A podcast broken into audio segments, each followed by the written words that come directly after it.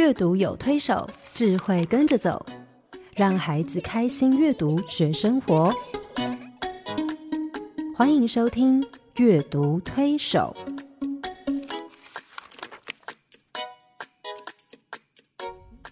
各位听众朋友，你好，呃，欢迎来到阅读推手，来跟我们一起呃学习当推手哈。嗯，那我是黄乃玉，我是刘青燕，欢迎您加入阅读推手的行列。哎，黄老师，我常在演讲的时候啊，喜欢问在场的大人、嗯啊，尤其是大人，我嗯一个问题就是，你可不可以很快的说出你的五个优点？嗯嗯你能不能？呃五个啊、嗯啊，那容易啊，嗯对，呃，我很喜欢开玩笑，嗯，这应该算优点吧，幽默不呃不要伤害别人的情况之对，下，黄老师对很幽默，对嗯，我大而化之，对，很多时候不会把一些小事情斤计较，放在，心上，也放不下去。对，嗯那我如果答应的事情，我会尽量的把它完成。嗯然后呃，我对人呃有适度的耐心，嗯，不是 always 有耐心。不过、呃，随着年纪长大，我对人，我觉得我这一点、呃开始有进步。是，对，然后我懂得欣赏人呢、嗯我，觉得做老师这个能力还蛮蛮重要的。这个我感受非常深刻，黄老师很懂得欣赏人，不然我不会被黄老师抓来做童书。呀谢谢。可是你知道我在演讲的时候，我通常喜欢问家长，我不是是问这个问题，我会嗯先问一个问题，就是你可不可以很快的说出你的五个缺点？嗯我发现大部分的大人可以很快的说出自己的五个缺点，嗯，可是却很难说出自己的优点。嗯有时候我请他们说五个，说到第三个就说不下去了。嗯，有的想想说，我好像一无是处。嗯嗯嗯，我觉怎么得那么谦虚啊？呃，第一个可能是我们从小到大被教育的一个品格，就是谦虚哈。对，第二个是，我觉得我们也很少去思考你自己到底有什么样真正的啊优缺点哈，包括对呃值得呃呃肯定肯定的优点，嗯，呃必须改进的缺点。哈是是，所以我们就常常就是这样子，每天对过一天。哈，对。而且我们父母们，呃，就是大人都基本上是比较相信说，囡仔被被鹅肉嘞，对，好像你你会发现，哎，真的也屡试不爽。我每次一夸他，他就开始出错了，嗯，嘿，啊，骄傲，对，然后父母就不愿意再夸赞孩子。嗯其实我后来观察哈，比较被夸了以后能够会忘形的哈，嗯，基本上是比较少被夸的。所以呢，难得被夸一次，他当然就忘形了。是，可是如果平常就是说被肯定是一个常态的话，嗯他其实还好啦。像我有时候自己做了一件事情，自己呃觉得很不错，嗯我也是会自己心里夸一夸自己，呀嘿，或者是对亲近的朋友讲一下，得意一下啊，嗯小人得意一下，我觉得那都是很快乐的事情。对，可是我的确也承认，就是像你讲的那，有的人就是他一路成长，大人都怕他骄傲，嗯以至于就不断的说黑博傻了。嗯他如果说：“你看，你看，我会，你看你我你没有教我，我就会这个。”大人就很怕他骄傲，就说：“嗯那没什么，那个我谁都会，或者是说你不要那么骄傲，你这样怎么样？呃，人家会不喜欢你之类的。”是，所以很多人在成长过程中慢慢慢失去了一种自我欣赏的能力，你在说我。好可怜啊！因为因为我其实从小到大被教育的经验就是这样，就是说，哈当你觉得自己什么好的时候，嗯其实尤其是我父亲就会把你打压下来，嗯说你根本没有那么好。嗯我记得我有一次画画比赛，嗯啊我就画了我妈妈的画像，然后呢，哎，那时候拿到全校第一名，嗯然后我就拿回家，很高兴的说：“你看我画画得了全全校第一名。”可是我父亲的态度就冷冷的看着说。他说台语哈，嗯啊，这也不行啊。他说这画的一点也不像，嗯这得一名啊，这也不行。嗯嗯马上一桶冷水就泼下来了，嗯，然后我就不敢再说话了。是是，所以以至于我后来发现，我有一个很大的问题在于是，当别人肯定我，甚至赞美我的时候，我的第一个反应是否定，嗯嗯，我就说没有，嗯嗯，我没有你说的这么好，嗯嗯。我不是你说的这样的人。嗯嗯。那这个其实对我想，在我后来我花了好多的时间力气嗯。去处理我自己的这个人格上的缺陷哈。嗯嗯，所以当我在跟小朋友相处的时候，是。我其实很在意这件事。是一个嗯。孩子能不能欣赏自己的优点，对，这表示说我对我自己的认识清不清楚，嗯我知不知道我有这些优点，嗯而我表现出来是不是适切的、合宜的？对，啊，有的人优点很多，可是那个优点都是刺，都会刺伤别人是。那这个其实过程里面需要很多大人的协助。我去美国的时候，呃，一开始去也是觉得。哇，他们真的是很大方哎！嗯你跟他讲说，哎，你这衣服很漂亮，或者说，哇，你这个东西弄得很好，或者我很喜欢你，你的房子布置的怎么样？他们就会很大方的说 Thank you 呀啊，我花很多时间去找的，我本来呃怎么样怎么样，他就会很得意他自己。呃，有有一个表现哈，不管是选对了窗帘，还是我们认为很普通的事情，他们都会很欣然的接受你的赞美，嗯，都会很高兴的说谢谢。是可是华人虽然现在也会口头说谢谢，可是嗯那个表情都是还是有一点觉得，哎呀，不好意思啊。对对对，就觉得说，哎呀，那怎么办呢？怎么办呢？就很尴尬。可是你有没有发现一嗯件事情，就是说我们对于自己的欣赏能力很低，嗯可是我们容易呃很容易看别人好的地嗯方。嗯嗯，譬如说，很多爸爸妈妈很容易看到别人家的孩子多好多好多好多好，嗯然后他看不到自己的孩子有多好多好嗯多好嗯多好，嗯，以至于开始做一件事情比较。对，你怎么没有隔壁的王小明这么厉 害？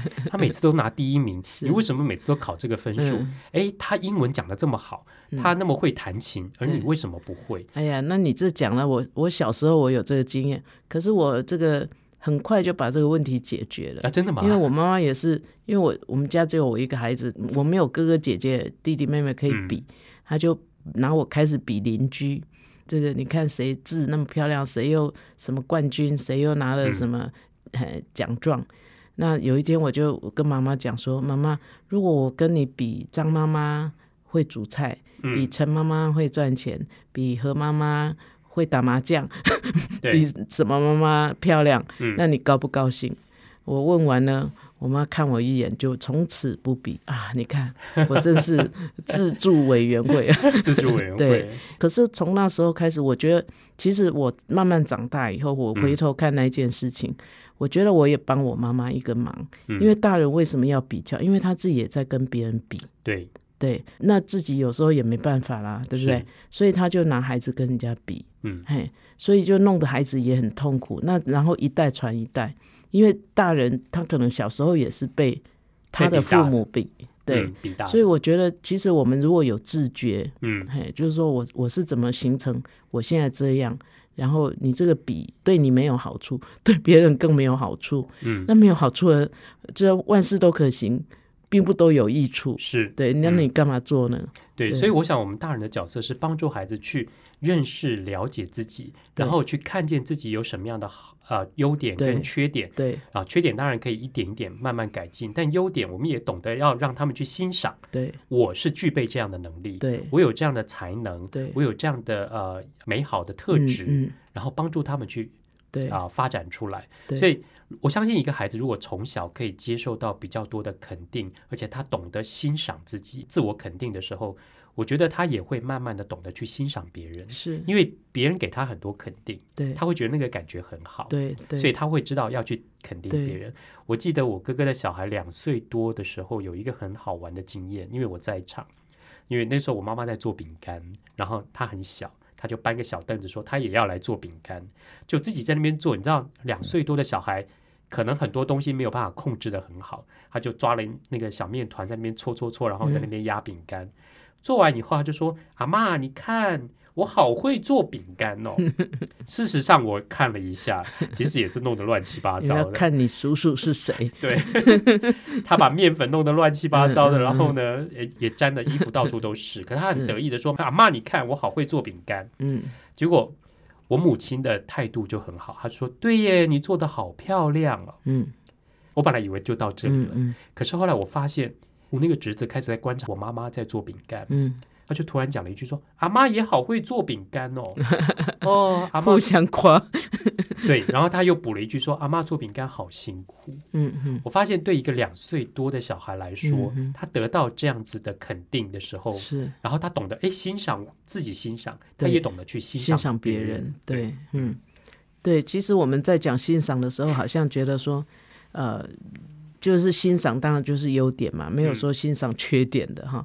可是换个角度来看呢，有时候人的缺点跟优点常常也是一件事哈。譬如说，有的小孩他语言能力很强，他很会讲话，结果呢，他在不该讲话的时候讲话，嗯，那就是缺点了。是，可是他如果那个那么强的语言能力，就像你侄子这样，嗯，他可以赞美别人，他可以在适度的就一粒什么 苹果，呃呃金苹果落在银网银网网之里。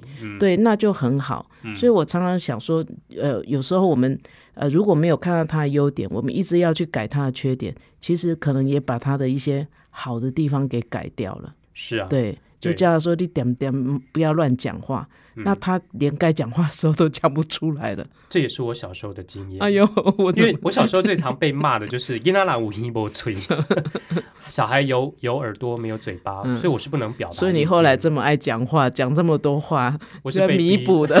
我是被逼的。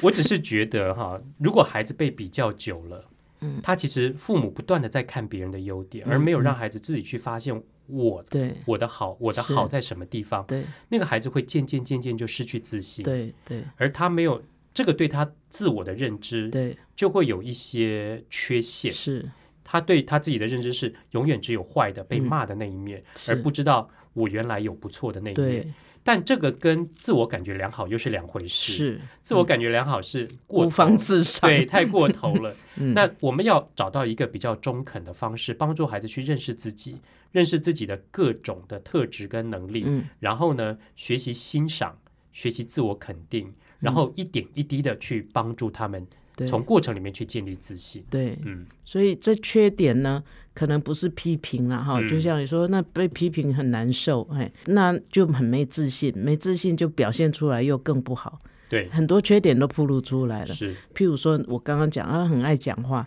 你就可以跟他讲说，你很会讲话，可是呢，这一句话讲在这里不合适。嗯。你要让他知道说，其实你的一个能力放错地方，嗯，放错时间，嗯。那个就是你的缺点。是，哎，那慢慢你就会发现，孩子他其实是懂的，对。他就知道说这个时候我应该表现什么，嗯。然后他就可以欣赏自己那个判断力哈、嗯，其实很微妙，可是对孩子来讲很重要，因为我觉得我我们一路成长也是。他他说我很会讲话，好像是在夸我，可是这个人又说我很爱讲话，好像又在骂我。嗯骂我，对，嗯。有时候我们自己都搞不清楚说那啊不是我啊不我是我就别骂，对对对、嗯，对，而且我觉得是啊，就是这样，而且每个小孩都是独特的个体，对对，那他其实都有他特别的地方。嗯。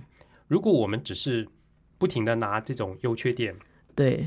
来做比较，对。然后其实很多孩子会就在这个过程就败下阵，来。然后他就会很混乱，他搞不清楚，是，那连认识自己都不行，嗯，可能欣赏自己就更就更难了。对，对，嗯。所以我觉得我自己在这个部分，是因为我从图画书的阅读上得到很多很多的提醒。是所以我也很喜欢在演讲的过程里面介绍这些书，嗯帮助孩子、帮助家长去思考。对然后我在跟小朋友讲故事的时候，其实也透过这些书，不跟他们做很多的讨论。对我觉得小孩其实可以通过故事里面的角色学习去欣赏、对接纳自己，然后肯定自己。对，好，我们先休息一会儿，等一下我们就来看一两本好看的图画书。好家庭联播网，中部地区古典音乐台 FM 九七点七，北部地区 Bravo FM 九一点三。各位朋友，欢迎回到阅读推手啊！我们要开始听故事了耶。是啊今燕，你今天带哪一本书来呃跟大家分享呢？呃，我又带了一本很古老的书。我发嗯。现西方文化的里面，他们其实非常着重于孩子个人的发展，是。所以呃，从独特性，对的那个独特性的发展，所以他们很小的时候就帮助孩子去认识这件事，嗯。以至于他们的童书创作的作品里面，也在很早期就呈现这样的主题。是。今天带来的这本书叫《爱花的牛》，我相信很多喜欢童书的爸爸妈妈或小朋友一定都读过。嗯。那这本书呢是在一九三六年出版的，哇，更老了，更老。对，它是一本非常非常老的书，即便我们到现在来读，我自己还是常常得到很多的提醒，嗯。甚至感动，嗯。甚至让我有很多很多的思考啊。嗯。好，这本书叫《爱花的牛》，封面是一个大红色的封面。嗯，然后呢，你看到有一只非常魁梧雄壮的西班牙斗牛，勇猛的牛。对它在干嘛？在拿一朵，花，拿一朵花在那边闻，你觉得简直不可思议。这只蛮牛太不可思议了。对对对，好，我来念给大家听哈。好，有一只小公牛，它的名字叫费迪南。所有的小牛每天都在一块儿跑跑跳跳，或是顶着头撞来撞去。只有费迪南和大家不一样，他喜欢坐在草堆里，静静地闻着花香。牧场边边有一棵橡树，费迪南最喜欢坐在这棵橡树的底下。费迪南好喜欢这棵树，他可以坐在树荫下闻一整天的花香。费迪南的妈妈看了好担心，她怕费迪南会很孤单。妈妈问：“你为什么不去和其他的小公牛玩呢？”费迪南摇摇头说：“嗯，我比较喜欢坐在这里，我可以静静的闻一闻花香。”妈妈终于知道费迪南不会寂寞，她是一个了解孩子的妈妈。她让费迪南去做他想做的事。日子一天天的过去了，费迪南长大了，他变成了一只又大又壮的牛。和费迪南在同一个牧场长大的那些牛，每天都顶着头、伸着脚斗来斗去。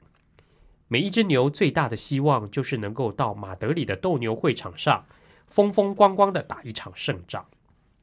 但是，只有费迪南和大家不一样，他仍然是坐在橡树的底下，静静的闻着花香。有一天，来了五个戴着奇怪帽子的男人，他们来为马德里的斗牛会找一只身体最大、动作最敏捷、看起来最凶暴的牛。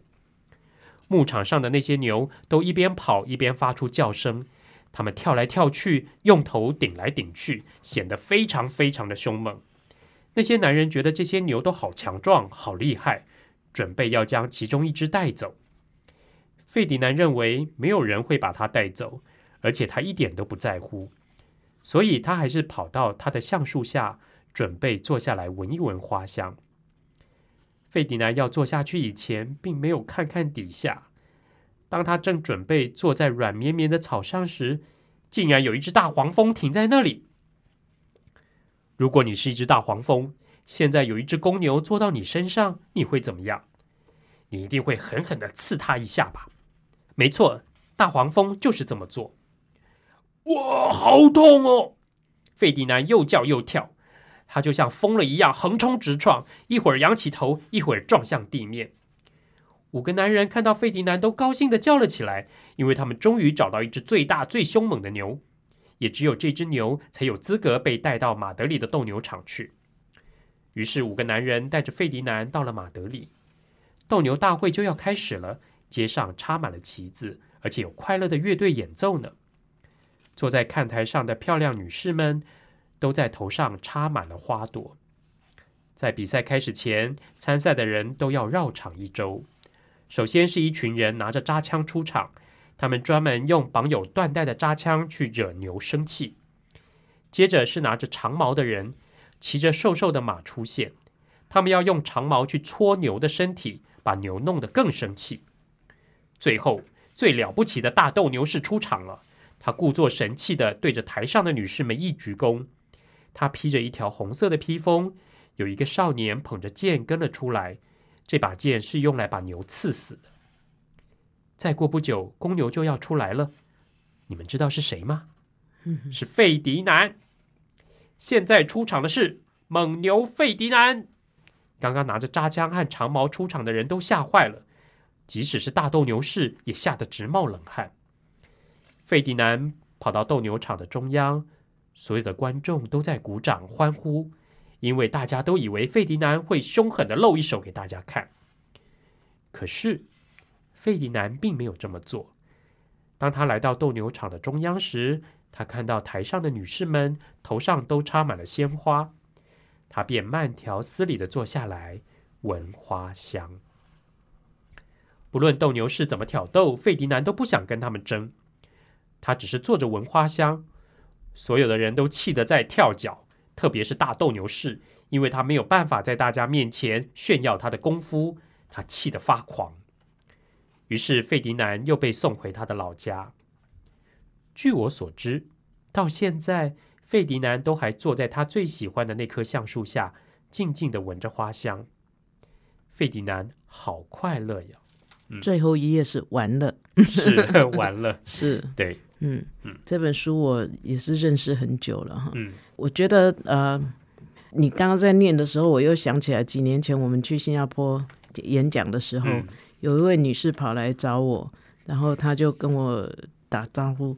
原来她是在很多年前曾经听过演讲，我那时候就是讲这本故事。对，对我，我问她说：“哎，那么多年听我演讲，你记得什么？”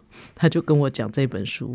我就问她为什么记得，她说：“因为我当时呃跟你借了这个书，拿去影印，嗯。然后我们家要移民的时候，我把那本影印的图画书也一起带来了。嗯，可见那一本书对他影响也是很大。是，啊。那我想我们来聊一聊，为什么这本书连对大人都有这么大的那个嗯，呃震撼呢、费迪南是一只非常特别的牛，对不对？，因为高大威猛，对可是他却喜欢做一件很特别的事，就是闻花香。对，如果我们把费迪南跟其他的牛全部都变成小孩，其实很容易就看得出来这个作者的意图了。嗯我想每一个孩子都很特别。嗯那费迪南的妈妈让我感动，是因为上面写她是一个了解孩子的妈妈。嗯她的担心不是费迪南你怎么可以？你是一只公牛，那么威猛的公牛，你怎么可以在那边做这么 娘娘腔的我们是我事们？我们是有血统的蛮牛，对，你你怎么可以在那边闻花香？你怎么被人家可以？笑啊？对嗯他担心的不是这个，嗯，他担心的是费迪南会很孤单。对，可是当当他发现费迪南一个人非常自得其乐的闻花嗯香这件事的时候，其实他就不会干扰他，他就放心了，嗯因为他他因为费迪南不会孤单。嗯但是我觉得，因为有这样的妈妈，费迪南知道我做这件事情是不羞耻的，嗯。是好的。他也可以欣赏自己这方面的优点。嗯。呀，我就是喜欢喜欢闻花香，嗯。我就是跟别的牛不一样，嗯。这是我的特质，嗯。这是我喜欢做的事，嗯。所以他也就一直做这件事。嗯。好了，被送去那个斗牛场，真的是一个阴错阳差、阴错阳差的事，被大黄蜂蛰了一下，然后呢就跳来跳去。被人，家误会他很会斗，对，很会跑，很会跳。可是他到那边去，他其实没有改变自己，是。有没有？不管人家怎么挑逗他，是，他还是不为所动，他就坐在那个场子中央闻花香，嗯。因为那些看台上的那些漂亮的女士们头上都插着鲜花，嗯。他还是在那个状况下表现他自己，他没有在那个状况下觉得他自己很羞愧，我怎么是一只这么丢脸的 只好发狠对。扮演斗牛的角色，他也没有勉强自己去做他不喜欢的事，是。所以我觉得这个作者其实很清楚的帮助我们啊，如果从大人的角度来看，我们怎么去看待孩子，嗯。看孩子的眼光，对待他们的方式是什么？嗯。那其实也帮助孩子去思考是：我如果是费迪南，嗯。我需要为我自己的特别嗯而感到羞愧或羞耻吗？嗯。还是我可以接纳我的优点，哎欣赏我的优点不点？过哈，嗯有一些父母听了我讲这个故事，就叹了一口气，跟我说：“黄老师，嗯，这是西班牙的牛啊！要是台湾的牛，老早就变成牛肉面了。也有可能，对”，对，所以我想又是一个文化的那个嗯不同哈。是，那呃，当然，be yourself，做自己。我也是，好像到美国念书那时候，呃，开始开始慢慢的学，因为一开始去我们就是很多伪装，嗯。要装成是好学生。那我们从小很多训练就是看老师喜欢什么样的学生，有的老师喜欢非常爱发言的学生，那你就多发言；有的老师喜欢呃听好话，你就多讲好话。嗯。可是呢，我在那个时候，我觉得我有一些呃老师也是很好，他就觉得说，呃，不用怕，你就讲出你你认为的，嗯。你不用讲我们想听的。嗯，哇，这对我来讲挑战也很很大虽然我从小不是乖乖牌的学生，嗯。可是你毕竟在那个整个环境之下，嗯，呃，你有时候不自觉的，你已经把自己隐藏起来了，对，所以要重新学习做自己，其实是很不容易的事情。是我想到我大学的时候，曾经去采访过云门舞集的林怀民老师是哈。那因为我要写他一篇专访的报道，然后我不止采访他，还采访他的一些大学同学，他嗯身边的人。那我就记得当时的呃，跟他大学同班的一个同学，就是后来我们的系主任哈、郑瑞成老师，他就说他怎么形容林怀民老师呢？郑他说瑞成对是不是后来当当教育部长长？那一位，对，是。然后他就形容说，他这个大学同学真的很特别，林怀民老师。他说你在正大，只要看到一个人在路上不是好好走路，嗯。是用跳的，嗯。不断的，而且是用舞蹈的姿势跳着在走路，那个人，那个人就是林怀民，嗯嗯，好鲜活的形容，对不对？嗯可是我就在想，林怀民老师他从大学，嗯他其实就是喜欢，他从小就喜欢跳舞，因为一部电影的关系，他就开始去看看人家怎么跳舞，他就开始自己在家里揣摩学习跳舞，所以他并没有觉得我是一个男生，嗯。跳舞是一件很丢脸的事，嗯。因为大部分跳舞都是女孩子，而他可以在校园里面那么自在的展现他自己的优美的舞姿。嗯。别人是走路，他是用跳的方式哈、嗯。我觉得他就是费迪南，对他就是费迪南，他可以呃不畏惧外人的眼光或者是评价，嗯。他欣赏他自己的优点而自我肯定哈、那童书里面其实有很多的呃作品都在呈现这个哈。是，是，像我很喜欢的一个作者叫 Tommy DePola，嗯。他自己就是一个比较安静的一个啊、他说他从小就是一个比较安静的人，嗯所以他喜欢画画，嗯喜欢做一些安静的事，喜欢演戏，自己在那边演戏，他也喜欢跳踢踏舞。可是他在从小在别人同学的眼中，就会被人觉得他是一个娘娘腔，嗯嗯所以他写了一本书叫《奥利佛是个娘娘腔》，他把自己的童年经验写在那个书里面。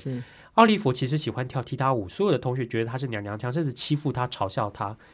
可是后来他在一个啊、才艺比赛里面，嗯展现了他自己非常厉害的踢踏舞舞姿之后，同学对他也改观了。嗯本来在墙壁上写了一行字，嘲笑他说奥利佛是娘娘腔，嗯可是后来那行字被涂掉了，嗯被写成奥利佛是大明星。对我觉得对奥利佛来说，这是一个肯定。其实奥利佛的父母是支持他做这件事情，嗯让他可以呃欣赏呃欣赏自己这些优点，嗯然后去嗯好好发挥。像以后我们看戏就不必老是看女扮男装了。不过我想在西方社会，这个尤其是更辛苦的，嗯，因为呃西方啊，基本上就看男生是比较崇尚粗犷的，是哎，西部英雄啊这嗯种。那我们东方还是对那种呃清清秀小生，贾宝玉吗？对我们还是比较能够接纳的哈。不过呃，这个我们在讲欣赏自己，并不是孤芳自赏哈。我想我们一定要澄清，嗯。也不是鼓励大家要标新立异，或者是要什么这个挑战这个社会风俗了哈。嗯嗯，呃，我想就是上帝造你是一个什么样的人，对，你就做一个那样的对，就 be yourself 哈那个部分很重要。对，对接纳自我肯定，其实对呃，可以让一个人活得比较有自信，是，而且也可以比较把他上帝赋予他的那些特质，对在他的生命里面去展现出来。。我们等一下还有别的书会谈这个吗？呃，会，而且嗯我觉得呃，对父母更是一个提醒，就是说我们怎么看待我们的小孩，嗯，让他们去做他们喜欢的事，成为他们应该有的那个样子。是。对，那刚刚听青燕讲这个爱花的牛呢，我觉得是我一生的朋友，三不五时还是会拿起来看一看，而且我经常分享它。其实我自己也翻译过一本书，叫《但愿我是蝴蝶》。嗯你刚刚在讲的时候，我就在想，那“但愿我是蝴蝶”其实是在讲一只蟋蟀，因为所有的蟋蟀都爱唱歌，嗯这只蟋蟀它就不爱唱歌，因为它很讨厌当蟋蟀。嗯，它觉得因为蟋蟀很丑，对，嗯然后他觉得瓢虫也很漂亮，他觉得啊、呃蜻蜓也很漂亮，然后他就是一直很哀怨，他很希望自己就是一只蝴蝶，因为蝴蝶会引起很多人的羡慕嗯哈的跟赞赏。后来他实在是太狱卒了，哈，行不准了，他就。呃，去找他的好朋友一只老蜘蛛，哎，那蜘这个蜘蛛呢是很有智慧的，对，所以他就跟蜘蛛讲说：“我我但愿我是蝴蝶，我很丑，嗯那蜘蛛说：“不会吧？啊，嗯你是我见过里面最漂亮的。”嘿，这他们中间有一些对话哈。呃，如果大家有机会可以去找那个书看，那个对话非常的耐人寻味。那那那个蜘蛛一步一步的把它呃从那个自哀自怨、嗯，自怜的那个心情里面拉拉出来，嗯那一直到呃到了一个点，就是说呃后来蜘蛛呃，它的那个织的网哈嗯被一阵大风就吹坏了。吹坏了，那蜘蛛就说：“哎呀，我的网，那我要赶快回去呃织网哈，然后这就是我的生活。那嗯不过呢，如果有有人在旁边能够伴唱哦，唱歌给我听。对对嗯，对，那这件事情就会更有趣了。所以呢，蟋蟀就开始唱歌。你记得一开始他是不唱歌对的，他不唱歌。那那时候他就在旁边高声的唱。嘿嗯那正好有一只蝴蝶飞过，嗯然后蝴蝶说：“啊，好好听的歌声啊！嗯，但愿我是一只蟋蟀。对我们常常就是这样在羡慕别人，，对。只看到别人说哇他这么好，对。他这么多很很优秀很棒的地方，如果我可以像他，那该多好。对，父母的心态也是，如果我的孩子可以像那个对。别，人家的孩子，问题是你也不像人家的父母。对，所以重点就在这里，我们嗯永远不可能像别人，对。我们只能嗯。像我们自己。对。所以，我们怎么帮助孩子去找到自己，对，然后去欣赏、接纳自己，这点非常。其实你把你的长处、你的嗯。那个上帝给你的天分，好好的发挥出来，你就是别人羡慕的对象。对，我觉得《但愿我是蝴蝶》那本书也是一本很好的，甚至到青少年我都使用过。嗯，对，然后他们有很多很多讨论。嗯，对，所以对家长跟老师来说，我我们怎么看待小孩这件事嗯情很重要。是我们怎么帮助他们去做寻找自我，或者是认嗯识自己、欣赏自己这件事情，真的很重要。是如果我们的角度偏差，其实会影响他们怎么看待他们自己。是对，我我自己很喜欢一本图画书，叫做《爱唱歌的玛丽》。嗯其实这是一个真实的故事。嗯哼，这个作者其实就是啊、把这个故事啊、献给故事里面的那个主角，啊，那个玛丽伊丽莎白哈。那我觉得他在写这个故事，其实它背后有一个很重要的意义，就是它凸显孩子的自主意识，嗯同时也在破除一些我们一般的人对于人的外表的一些偏差的重视哈。嗯，我们常会觉得我们孩子长得不够可爱，或者是我们的小孩才艺不够好，嗯如果像别人那样就好了。嗯可是有时候我们也会过度的觉得我们的小孩太完美了，太好了，他什么都好，他简直就是个大明星。嗯，过犹不及，是对他们来说都不是一个适当的呃对待方式。是我们怎么找到一个比较合乎中道的看待孩子的方式？是，我觉得这本书其实也可以给我们这些做家长的一些提醒。好，赶快来听听吧。爱唱歌的玛丽哦。嗯，玛丽一出生，大家就觉得她是明星，爸爸妈妈、爷爷奶奶还有叔叔阿姨都觉得她是一个天生的明星。因为玛丽一岁大的时候，爸爸就会为她拍照，她就会很专注的看着相机，露出最甜美的笑容。玛丽三岁的时候，她就很会唱歌跳舞哦。她最喜欢唱的一首歌叫做《玛丽有只小绵羊》。嗯 Mary had little lamb 哈，她唱的非常完美，所有台下的人就会说哇，她是明星诶，应该让她上台表演哈。然后所有的人都很爱她，而玛丽呢，也因为这样，她得到了一个广告代言的工作。她那个时候的广告播出以后，他真的变成明星了。嗯很多很多的爸爸妈妈都希望他们的女儿变得跟玛丽一样，所以就帮他们的女儿呃烫跟玛丽一样的头，穿一样的衣服，也教他们唱玛丽最爱唱的那首歌哈。嗯，玛丽五岁的时候呢，每天都要登台表演。表演结束以后呢，后面就有好多好多的歌迷在等候他，请他签名。每天晚上六点，玛丽吃过晚餐，她的晚餐吃完以后呢，就有化妆师为她啊、上妆，造型师为她打扮，然后呢，女仆会为她穿好衣服，之后她就要上台表演了。她的歌声很动人，舞姿非常优美，常常让观众掉下眼泪。他们好爱玛丽，玛丽真的是大明星。表演结束以后呢，发型师会为她梳头，化妆师为她卸妆，女仆帮她脱衣服，再有司机送她回家。每天晚上回到家，玛丽就会喝一杯牛奶，吃两片饼干当宵夜。仆人送她上床睡觉的时候，爸爸妈妈也会亲亲她的额头，对她说：“哎，你是我们心中最特别的明星。”嗯可是当小童星非常的辛苦，所以每天晚上当爸爸妈妈离开以后呢，玛丽就会等五分钟，嗯然后把藏在枕头底下的那盒樱桃巧克力拿出来，一口气全部吃光光。太焦虑了。对，巧克力吃多了会怎么样？嗯，变胖。是于是玛丽七岁的时候就变得圆圆的，到了八岁的时候就更圆了。嗯这个时候很多爸爸妈妈都不希望他们的小孩变得跟玛丽一样，所以来看玛丽表演的人就越来越少了。嗯有一天晚上八点十七分，玛丽正在台上跳舞，她跳起来落地的时候，却踩到了舞伴艾瑞克的手臂。艾瑞克整个人被玛丽压在舞台的地板上，观众发出惊呼，艾瑞克痛苦的呻吟，玛丽昏了过去。从此以后，再也没有人找玛丽表演了。后来玛丽长大了，她一个人过日子，过得非常的满足。她以缝制一种很特别的娃娃为生。你知道那个娃娃都长什么样子？跟他一样，都是 胖胖的，对不对？嗯然后他还是很喜欢吃樱桃巧克力。玛丽很喜欢一边工作一边唱歌，大家都说她唱的好极了，应该上台表演。但玛丽只是微笑的摇摇头。她在花园里工作的时候也很喜欢跳舞，大家都说她舞跳的很棒，应该上台表演。玛丽也只是摇摇头。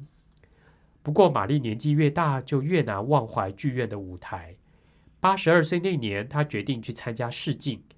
她梳好头发，化好妆，然后大步迈向剧院。她领了号码牌，坐在椅子上，静静的等待。她是二十七号，前面二十六个全部都是年轻人，他们跳得很棒，唱得也很棒，可是导演还是频频的喊下一位。最后终于轮到玛丽上台了，她踏上舞台，站在中央，然后呢，唱出非常动人的歌，跳出非常优美的舞姿。她唱完后，向黑漆漆的观众席一鞠躬，也谢谢伴奏，然后就离开舞台。剧院里一片寂静，导演这时候大喊着：“太棒了，太棒了！”其他的表演者也同声的欢呼：“太棒了，太棒了！”他们兴奋地跳着，拍手拍手。玛丽笑得很开心，因为她真的是大明星。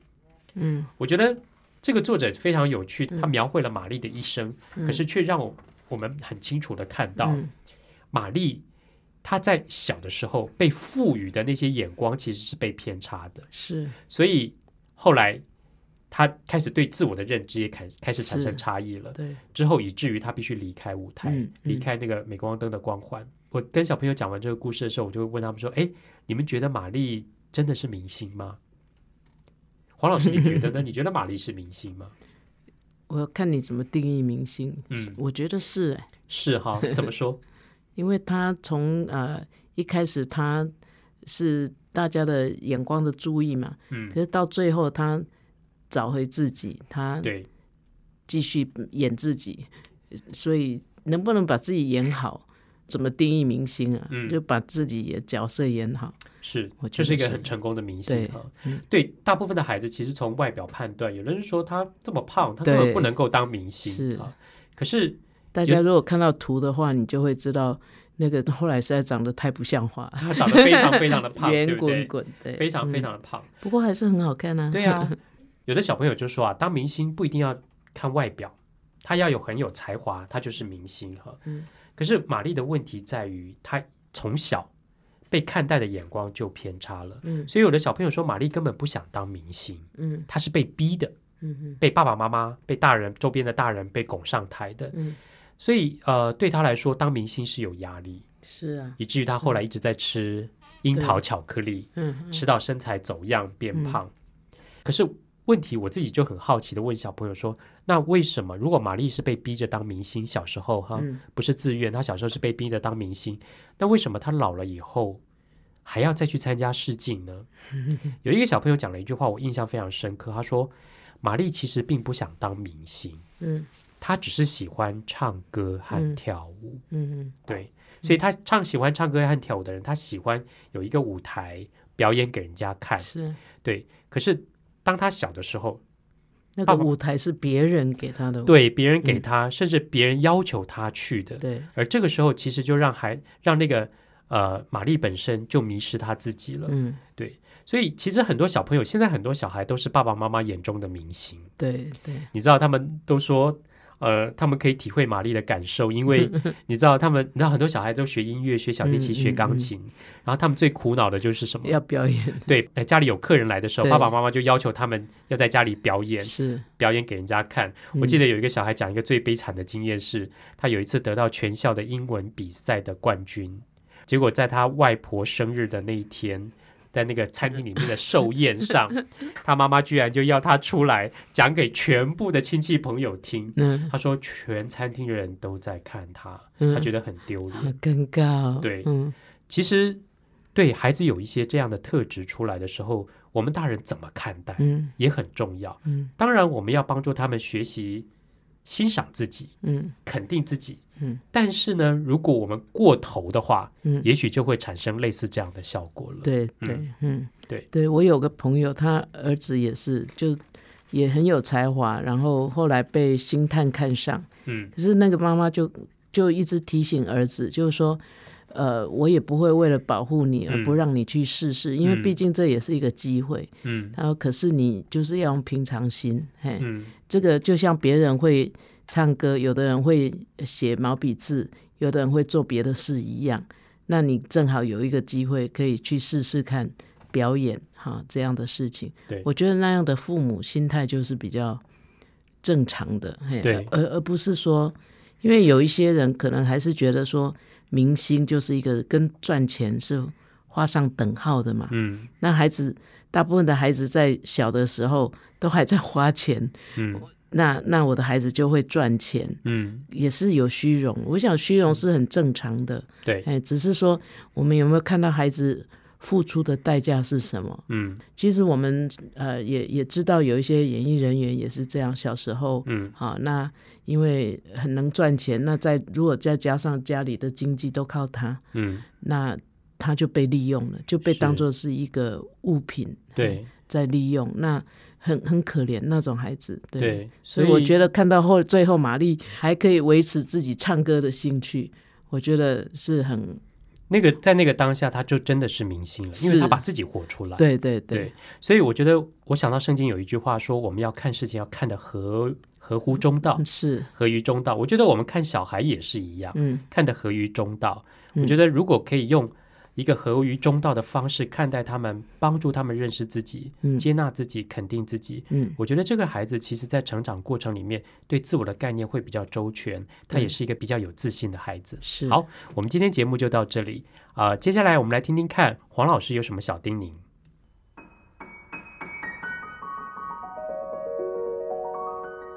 乃玉老师的阅读小叮咛。有一些古典的童话故事已经制作成卡通影片，例如白雪公主啊、睡美人啊、小美人鱼等等哈。虽然我们从文学的角度来看，迪士尼的这这些卡通哈，呃，已经美化了大部分的童话，好像有的人也批评说这个好像有失忠于原著的原则哈。可是呢，也让很多小朋友可以观赏这些经典的童话哈，比如小熊维尼啦、小兔彼得啦、啊小猪与蜘蛛啊、小妇人啊，或这些世界名著啊，以前都只能到长大以后才看，现在都做成卡通，拍成电影哈。呃，其实也不妨全家观赏哈，因为它毕竟是名著嘛哈。虽然也中间也做了一些呃修改，可是我们也可以让孩子在这个过程中，等到他再大一点，他可以再看比较文字多的呃书的时候，那你可以跟他比较啊，讨论哈。诶，你觉得这个书哈写的，在你的想象中，跟你现在看影片你看的有什么一样的，有什么不一样的哈？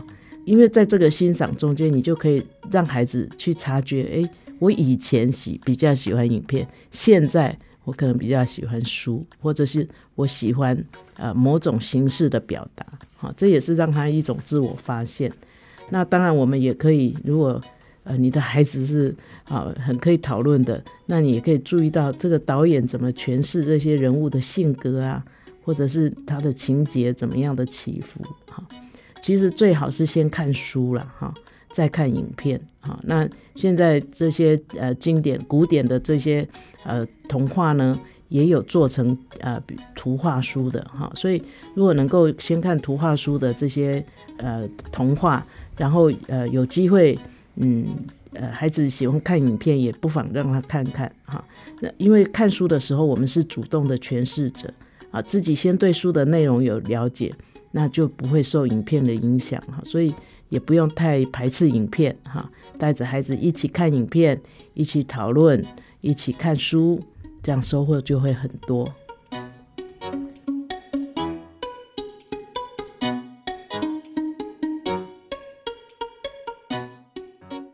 本节目由 FM 九七点七台中古典音乐台制作播出，邀您一同享受阅读，丰富孩子的生命。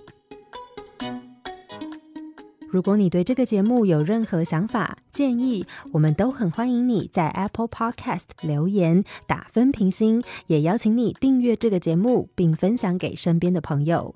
感谢您的收听，我们下集再见，拜拜。